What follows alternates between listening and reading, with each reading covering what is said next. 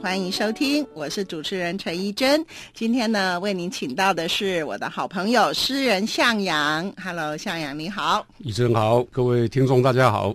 其实我们两个还算是老同乡、哎是，的，没错。哦， 我们都是南头哎，人。我们你是南头鹿谷谷，鹿谷那个地方啊，就是盛产乌龙茶，乌龙茶，很啊漂冻亮的顶乌地龙茶方。哎。嗯，我的家乡吉吉离你也没有多远对了、我母亲就吉吉人，啊，是吗？你看我们的关系越牵越近了 哈。不过呢，你真的是在南头长大的，是的你读广兴国中，广兴国小、鹿谷国中、竹山高中。哇，哎嗯这真到的十是八岁以后才离开。地道的南头嗯人，而且经过了三个南头很重要的乡镇。其实你很早会耶，就是说在没有南头那样子算是偏乡僻壤吧。对，但是你十三岁就崭露头角，开始写新诗，发表作品了。家里本来卖茶叶，卖冻顶乌龙茶。嗯，后来在一九六零年代，嗯啊，那个时候茶叶还不是那么好卖，所以赚不了钱呢。我父亲呢、嗯他就在这个茶叶店把它分成两部分，一个部分卖文具跟书籍，那一部分还是照样卖茶。嗯，国民小学三年级开始了，看这些要卖的书，哦嗯就，小书店、啊，那些书就变成我的课外读物。哦，原来如此。也因为这样，就开始狂热的喜爱文学。啊，所以你一直就是有很多书可以读对啦。对哈对嗯不过那个年代也真好玩哈、就是说茶叶不好卖，所以要卖 书。现在啊，茶叶可好卖了，没错书恐怕比较不好卖一点。啊，嗯书越来越难卖，啊，茶越来越贵。对，所以你在这个南投真的是从出生一直到高中都在南投对，一直到上文化大学。对，当年你读的是日文系，其实你还翻译过三本日文的 对小说哦。有小说，有散文，有诗。对，诗是儿童诗，不简单呢，是嗯呃翻译的诗比较特殊。川道雄，他是日本儿童文学之父，台湾的读者对他不熟，但是他的写过的一首诗啊，儿童诗大家都会唱。嗯叫什大么？啊响，大啊响，你的鼻子为什么那么长？哦，那个就是对你翻译的，没有，那个是他的诗，那是他的诗叫肉嗓，肉嗓，肉肉嗓赏，，肉赏就是大象的意思、对啊。对对对对对。哦，哎呀，啊，我就真是翻他哦一嗯整本童诗集。哎，那个是什么时候你翻那个诗？我读博士班一年级的时候，我三十九岁的时候，你博士班并不是读日文呢、我博士班读新闻，对啊呀、我在正大新闻。 OK，可是在我大学读日文 啊，大学读日文，然后所博以士还班残的时存着候，日文能力。这也不错哈，对就是学的都没有忘掉哈，都有 继都续忘把掉它了用都忘过了来。我现在连日本话都不会讲了。 可是你翻过日本的那个对对对很棒的翻译过儿童诗哈，也翻译过学术论文，哎 也翻译过他的学术论文。别人的。那你后来为什么去读这个新闻系？我读新闻系是从硕士到博嗯士，那我硕士还是读文化。嗯啊，那个时候我在《智利晚报》，我那时哦你候硕担任士的时候就已经进入《智利晚报》当编辑我了。嗯进入了《智利晚报》，然后一直工作，工作到有一天变成《智利晚报》的总主笔。嗯，啊，总主笔只要负责社论，所以时间比较多。嗯我就想我应该在职进修，他说我就去考，哎，哦一考就考到了， 考上文化。哎啊，所以我就是一方面在报社担任工作，然后一方面开车到阳明山去上课。哦，所以刚刚说你很早会哈，你不只是十三岁嗯就开始写诗写作，而且你很早就进入社会，当完兵就进入社当会完了。兵，然后就已经在报社了。对对对，而且你刚才讲的那么轻松，说哦，你就工作工作，就突然变成了总主 笔，其实这是很难的耶，哪有那么简单就可以变成总小主报笔小哈？报都这样。那个时候，《智利早报》啊， 对其实是一个非常独立的，等于对嗯台湾在那个环境底下，算是一个除了三大报之外对嗯独立的声音的报纸嘛。所以你在智利报系多久啊？还蛮久的。蛮久蛮久，我二十应该是二十七岁进入《智利晚报》，到三十九岁离开。十三几九年岁的时候，报社啊倒掉，了。但是记得那个时候，《智利晚报》它的副刊是很有名的，是培育了非常多的作家，都是从《智利晚报》的副刊出来的。是那你那时候就是也当《智利晚报》的总编辑嘛？进去的时候啊，嗯我本来在《时报周刊》担任主编，《资源报》挖我，就是小报要挖大报嗯，啊，就是要希望我去啊编副刊啊，这个对我是一个非常大的诱惑，所以我就从大报跳槽跳到小报，小报薪水从高薪跳到低薪。可是就是 那时候我你这个27岁哎求人得人就对了，因因为为我那时候心里面想，我如果有一个理想的工作，对一个文学工作者来讲，最好的就是负责副刊，担任主编。嗯，那是我们那个年代的文青的梦。那所以我就跟我太太说，我要跳槽啊。她说跳哪里？我说跳《自由晚报》。嗯，但是薪水又很低，会比原来的低哦。嗯，她说你觉得好就可以了啊。我那时候心里面的想法是我还年轻嘛，嗯，我计较那个薪水干什么？对，而且你有这个贤内助哈，你刚刚讲到你的太太，她现在也是作家哈，方芷她写散文也写小说嘛。当年呢、我听说你追求她是用一组菊炭。这样的情诗追到手的是吗？可不可以跟我们讲一下怎么追求的？啊我大学四年级的时候出了一本诗集，我的第一本诗集、叫《银杏的仰望》。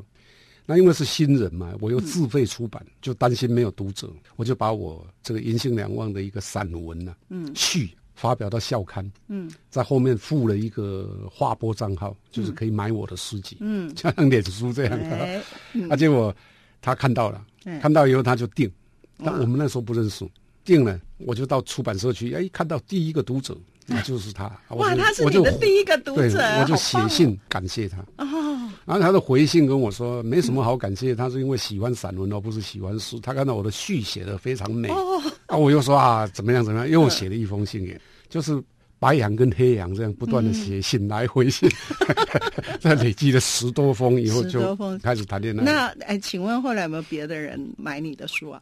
当然 有啊，当然有啊。我那第一版，第一版我当兵的时候就卖 光了。好罗很厉害曼哦蒂克哦，这第一版 的第一本书就是你的夫人，就是现在的夫人订阅的哦，啊对对这对个呃然啊、后所以就谈到你刚刚讲那个菊炭嗯那我当兵的时候就开始有写信啊，可是有时候就写诗，嗯所以就累积了大概有十多首情诗，啊菊炭是其中的一首，哦都是为他而写的，嗯都是给他的，不是给为他而的写。哦，给他可是有发表在报纸上，我们那个年代都会发表，公开示爱就对为了。啊嗯什么会发表呢？因为稿费啊， 我们那个年代有稿费，啊好？哦为了稿费，所以 把给他的情诗，啊别人也不晓得那。那是给谁的、啊。对，哎不过我想那种发自真心的诗是最感人的啊、呃，后来也结集出诗集嘛嗯对，也叫《出了一本心诗集事》。对所以你追求太太，原来是说是用诗集，可是她真正欣赏的是你的那篇序，对，啊序是散文。是一是散 文。所以呢，后来方芷也成为散文作对，家。他原来是家庭主妇，我有时候也跟他说，呃不妨写写东西。记得我在《智利晚报》编副刊的时候，做了一个专栏，我想说邀请一百位台湾有名的名人，嗯，嗯可是他们不可能写，所以我需要找一个人去采访这些人，包括像这谢东闵啊，都是那个年代，嗯，我选的都是高难度。然后他就成为采访者，啊那采访者他就要整理这些被采访的人的这个文章，这个应该是一个基础训练吧。啊，所以这就这样子被你推出来，然后也哎还啊就好，训我练我没有出一推个他，我没有推他。哎 知道这些是因为我嗯看过你跟方芷两个人的相对论嘛，哦对，嗯在那个联合报副刊呢，前一阵子连续登了五天，非常的轰嗯动。那里面就是他写一段，你写一段，就看到一段方芷呢，看到你跟作家朋友啊，经常聚在一起，在客厅谈哦诗在家里论作，啊对在家里啊，那他就得在厨房里不停的炒菜、炒饭、泡茶招待你们，嗯他就觉得跟你的距离越来越远哦。然后他开始觉得说，我才不要这样子当一个只是家庭煮主饭妇婆哦，嗯没有办法加入你们的会谈里头，哦所以他就开始跟你去爱荷华嗯写作营的时候，对1985年啊应该是非常好的时光哦。哎，非常好。那总共有三个月，嗯那时候我在智利，报社还特别准我三个月的假，嗯，不扣薪，还找人代理，嗯呃，就带着我这方子一起到美国，在那边住三个月。那三个月当然对他应该也是有影响，因为接触了很多国外的作家、对外国人。所以我说啊，你们夫妻真的是很幸福哈、到最后就呀是有点互相勉励，嗯然后互相成就，而且还互相打趣哦。嗯有时 候有你们的相对论就很有意思哦，各有各的不同观点，有时候还互别苗头这样子嗯哦。那我们下一段呢，希望就请夏阳老师跟我们分享一下你写作的心思啊，然后跟我们分享说你写作的动机啊，还有我们都很喜欢听你念你的诗哈、用台语来念谢谢谢谢台。特别的不一样。嗯那我们待会儿再回来，不要走开哦。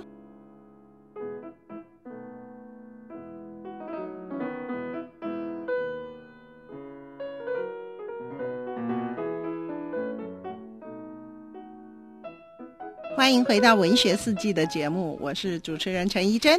我们正在跟诗人向阳聊天，呃，稍微念一下好了哈。虽然我不是很会念诗哈，但是我手边刚好有，这是《草根》这首诗哈。即使是再莽撞、再剧烈的惨觉，我也会屈柔着体干忍受。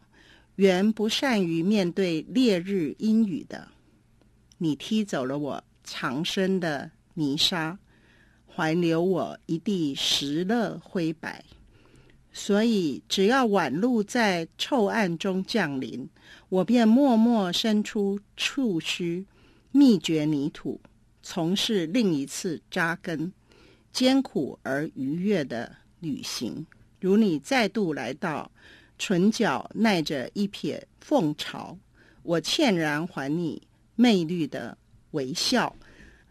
这首诗啊，真的是草根的精神， 写草根的精神，我觉得真的就很像你，向阳，你就是一个很接地气的诗人。接地气，对对。然后这首《草根》就很代表你那种很扎根于泥土、很扎根于故乡，然后很强壮、很有韧性的一首诗哈。其实也是您好多年前的诗了。当兵的时候写的，天 哪！当兵的时候写的，嗯其实你的很多诗啊就是很被作曲家青睐。嗯、对他们，你的诗被谱成曲的好多。是，我想这一首《草根》就是已经那么多年以前的诗了，又被拿出来谱成曲唱，然后还是这么的感动人。那这个十行诗啊，为什么你会写十行诗？因为这是一种比较古典的写法。然后通常我们都说新诗嘛，好像是可以漫然没有纪律，也不要管它什么押韵等等这一些的。作诗其实你还是有你的规律是吗？你的理论是怎么样的？刚开始写诗啊，大量发表是在二十岁的时候。嗯。那二十岁的时候，当时的台湾呢？哎，反对押韵，反对格律，我就想要反其道而行。嗯、我觉得诗啊，啊，它是一种资产啊，嗯、你一定有一个传统。既然用中文写，所以古典诗啊，包括从《诗经》啊、《离骚》啦、什么《以降》啊、唐诗、宋词，嗯、它有一个共同的规律。这个规律就是它有形式，第二个它有节奏，第三个它会押韵，它有韵律。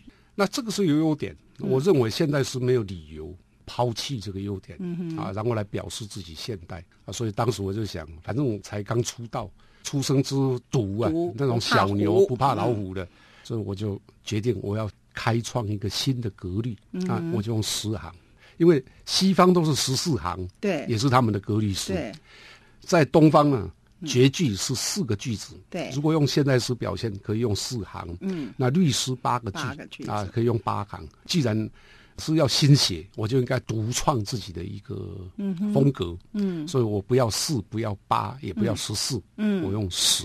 哦，所以你就选了一个十行诗 哈，可是你是没有限制自己用五言还是七言？哎，没有没有没有，就是行数，哦行数限定行数。但是呢，啊不排句押韵，不排句押韵。像你刚嗯念的这个草根，它就是押韵的书。是，然后呢，你其实也很讲究那个文字的韵律的。是的，这个节奏，你念起来有一种节奏感。我我记得我年轻的时候写诗啊，不管台语也好，诗行也好，嗯所以一边写一边念。写完了念不顺的话，就把那一张稿纸丢掉，再重写，也是一边写一边念，写、嗯、一个字念一个字。嗯， 我想这是为什嗯么你的诗很容易被作曲家谱成曲的缘故，因为你知道，就 嗯说台湾的新诗的产量其实也蛮多的，嗯、可是如果熬牙绝口啊，嗯或者说它的意象太呃缤纷，嗯嗯或者是说它完全没有押韵，这个作曲。做起来就很难嘛，哈！你另外还有哪些诗是被编成曲的？有一首我也是很难忘的，就叫做《世界点睛如来时》。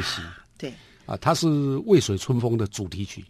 渭水春风》是一个歌剧呀、啊，就对是舞台剧，他是演那个蒋渭水讲的演生嗯蒋渭平水的故事。啊当年由殷正阳演蒋没渭错水，对，对对，殷正阳跟女歌歌星星，他们两位合唱《洪瑞香》，洪瑞香，嗯他合唱这一首啊，我那个时候在台下听，非常感动，嗯比我自己的诗还感动。真的 哈、因为他变变成音乐又配合没的错没剧错，情他啊，当他成为一个音乐的形式的时候 对，啊，那种感觉是非常特殊的。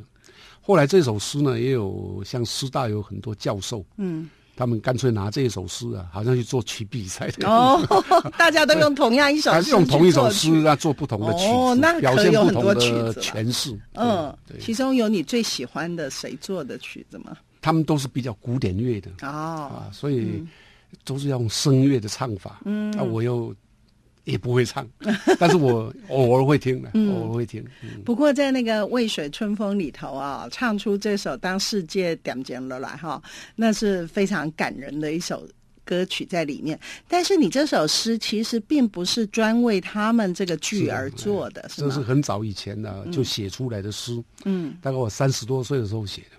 那写是回忆我的故乡，所以这里面的场景其实都是竹山入谷的场景。哦，嗯啊，像里头有电拿、蒙布、跟山坡，这就是鹿谷的景象哦嘛。你到鹿谷会看到竹林，到了下午会看到雾。嗯，洞顶茶需要下午的雾对，啊，你会看到山坡，山坡就是山山坡啊嘿山坡啊，对对嗯对，啊，所以那就是我故乡的景象。对，我所以可不可以请你呃朗诵给我们听一下好 吗？？世界点睛落来的时，都、是思念出声的时。窗仔外的风阵阵在吼，天顶的星闪闪啊是。世界点睛落来的时，我伫醒过来的暗暝想起着你，我伫困袂去的暗暝想着你。想起咱牵手行过的小路，花金菇提顶照过的田墘，竹篮蒙雾甲山坡，也有轻声细碎的溪水，世界点睛落来的时，啊，就这样。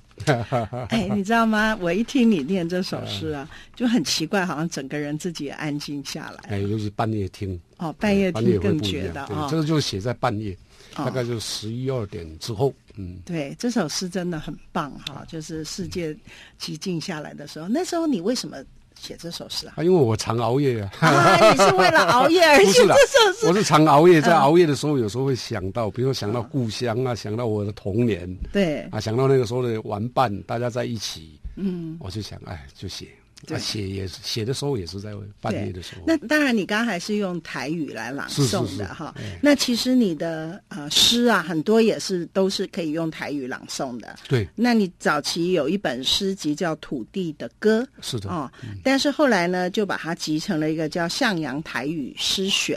最初为什么会想到要用台语来写诗？因为其实现在当代的台湾的诗人很少人用台语写诗的呀。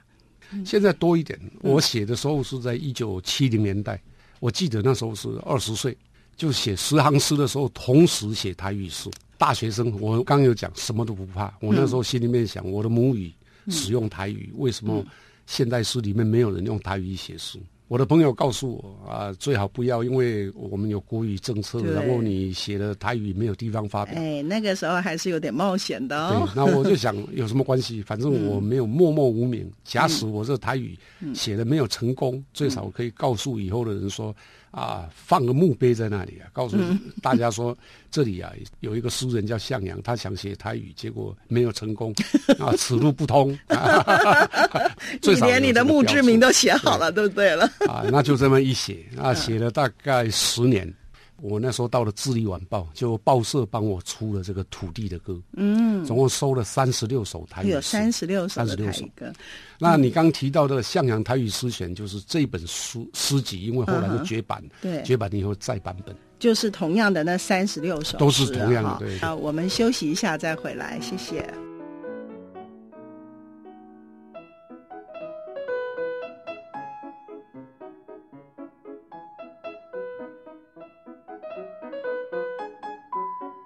有向阳老师，嗯我们刚才谈到你的很多台语诗嘛，但是我记得你有一首非常有名，很多人都很喜欢的台语诗呢，叫嗯做《嘎叽》。哎咬舌诗 诗哦，咬舌诗，可是它并没有收在那个向阳台语诗选里头哦，那个还算是比较新的，可是对对所谓新其实也十多年了。哎，也有十 多年了。哎对，因为我的第二本台语诗集还没 出来。嗯是啊，我们都在等着 呢。那你要不要跟我们分享一下这首诗创作的时候，为什么你会创作这首诗，然后再为我们朗诵一下好好吗？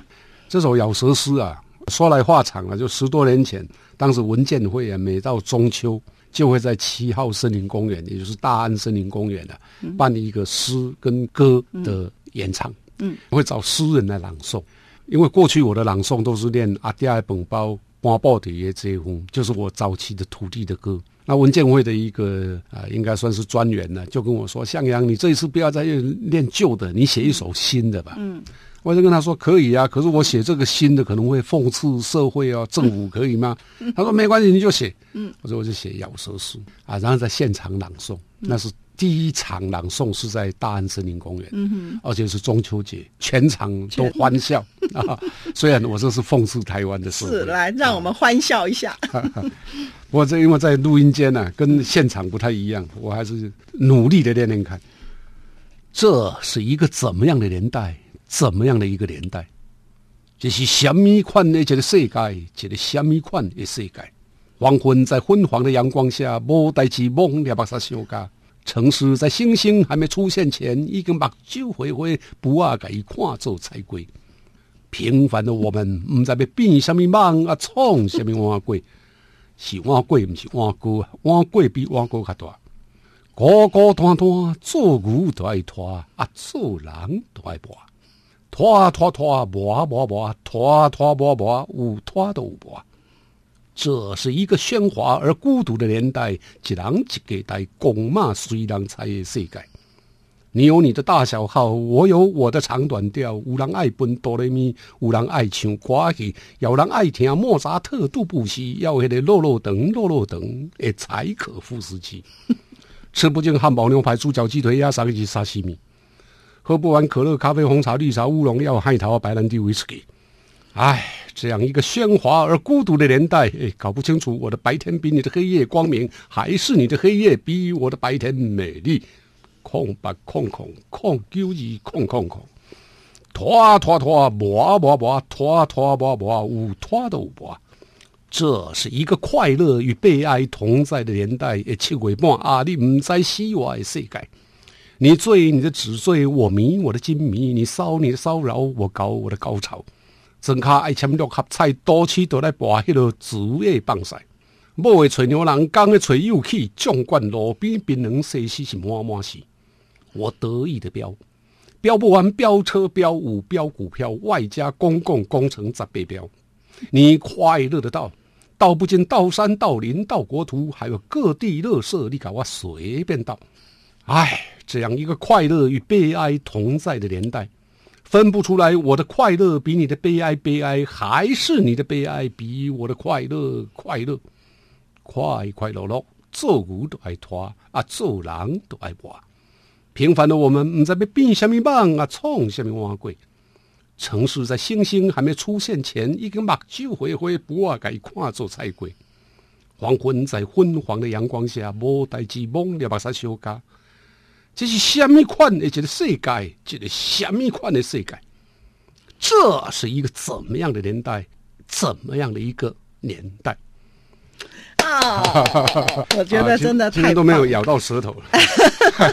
可是你念起啊来哈、有一种那种布袋戏对对的那个味道啊、哦对你听得很好。对我本来做咬舌是要做 red，的可哦是我因为年纪嗯大了不会，但是年轻人会。我听过有年轻人用我的这一首诗，嗯用现代的 rap 来念。 rap 把它弄出来哈，对对对，啊很有味道。哎，你念起来像那个呃布袋戏，不然但是呢还，有广播剧，对，但是你的内容真的很反映那个时代哈，对哦到现在十都多年前的十多年前哈，那不过现在现在可能更激烈 了。哎，对，激烈一点点，大部分的状况没有改 变。对对， 所以我觉得非常的生动哈、是是然后是是充满了这种有社会意识的一首诗。是是是然后，所以为什么它可以流传这么久？大家觉得嗯哈，可见呢，你对教育对学生是非常用心的哈。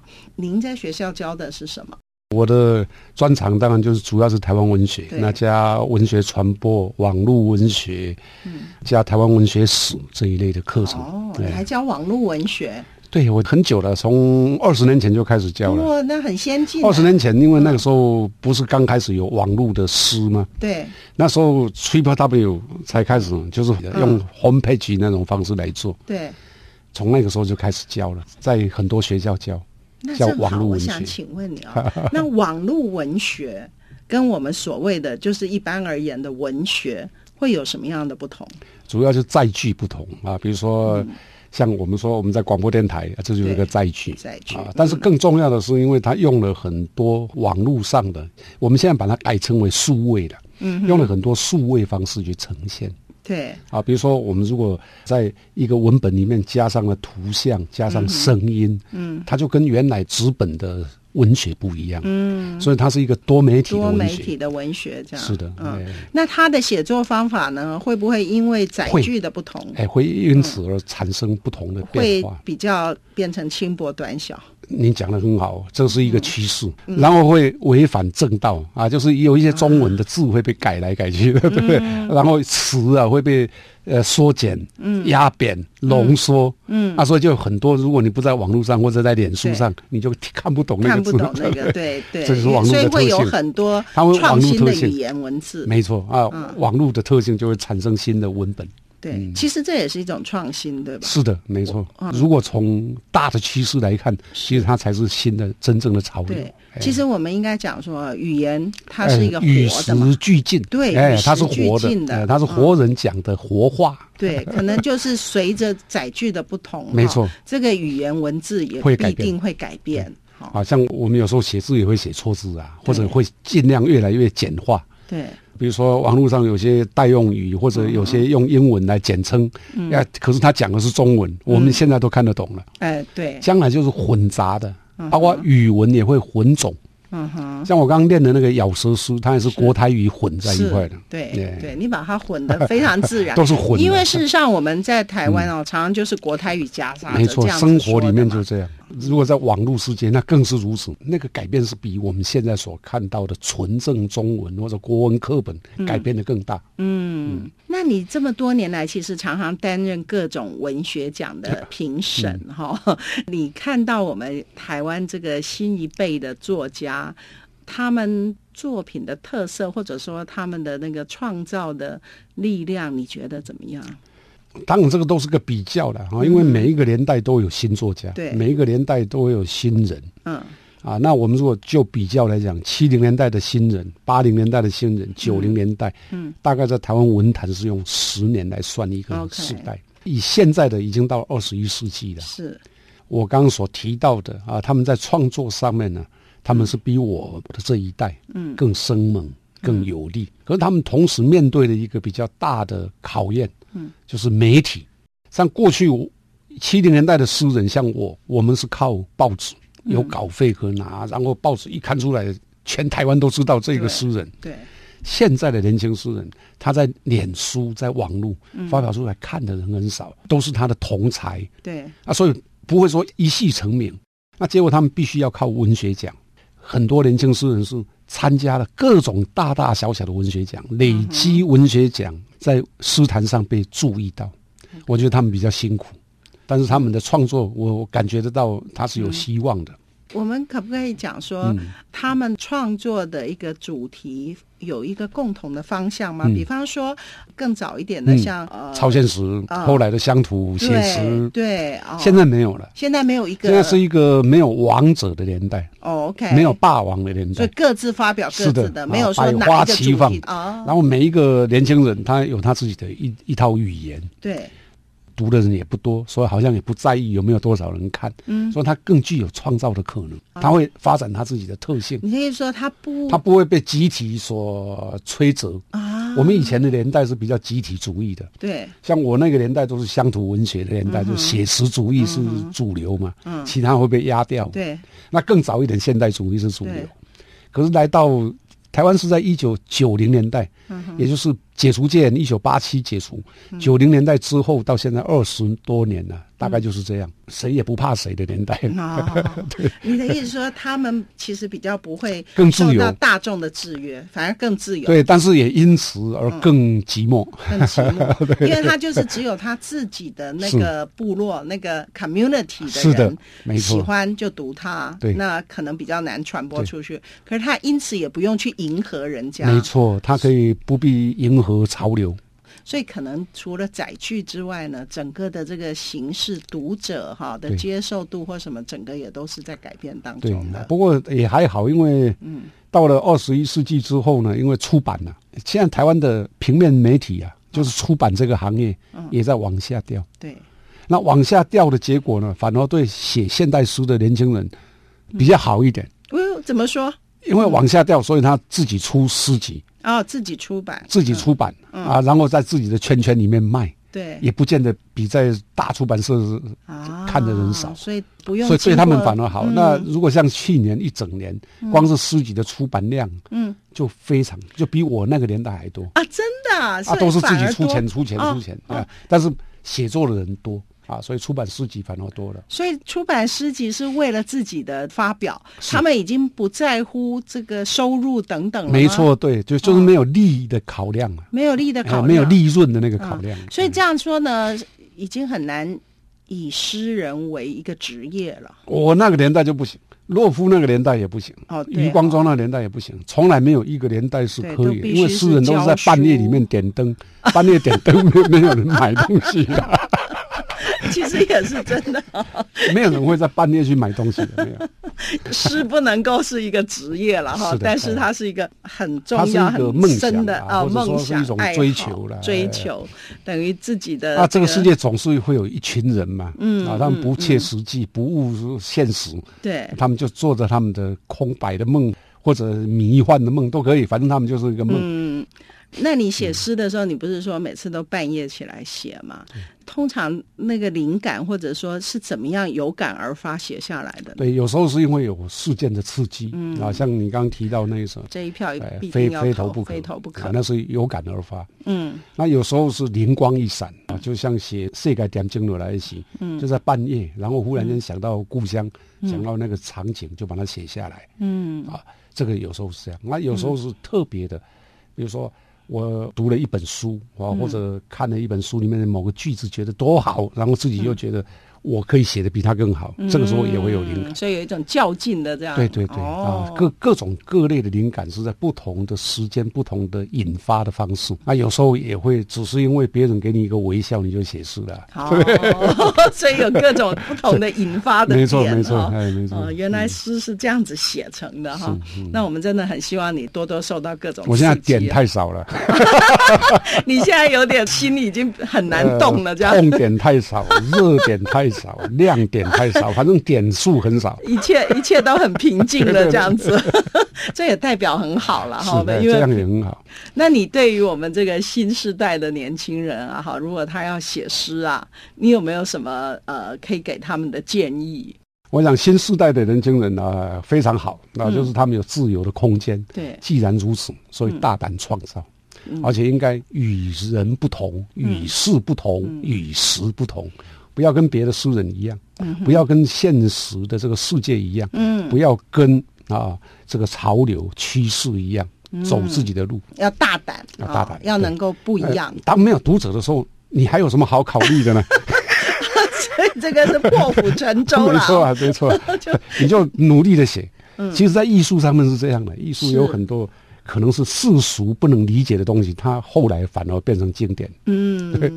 所以这个要作为一个好的诗人，真的要大胆要哈大，胆，啊然而后而且要坚持，要坚持，然后要能够敢于不同。对哦，嗯敢与人不同对。可是也有缺点啊，有啊时候可能会沦为流浪者，也说不定。嗯 不过我想向阳就是一个非常好的这个，我们可以作为一个典范哈。然后你就是可以大胆的去发挥自己各方面的才能，你从来不怕说，哎，我也不是版画出身的，我没学过美术，但是你就是拿起刀来就砍就和了。然后你写诗啊，然后你写散文啊等等哈，都是非常能够。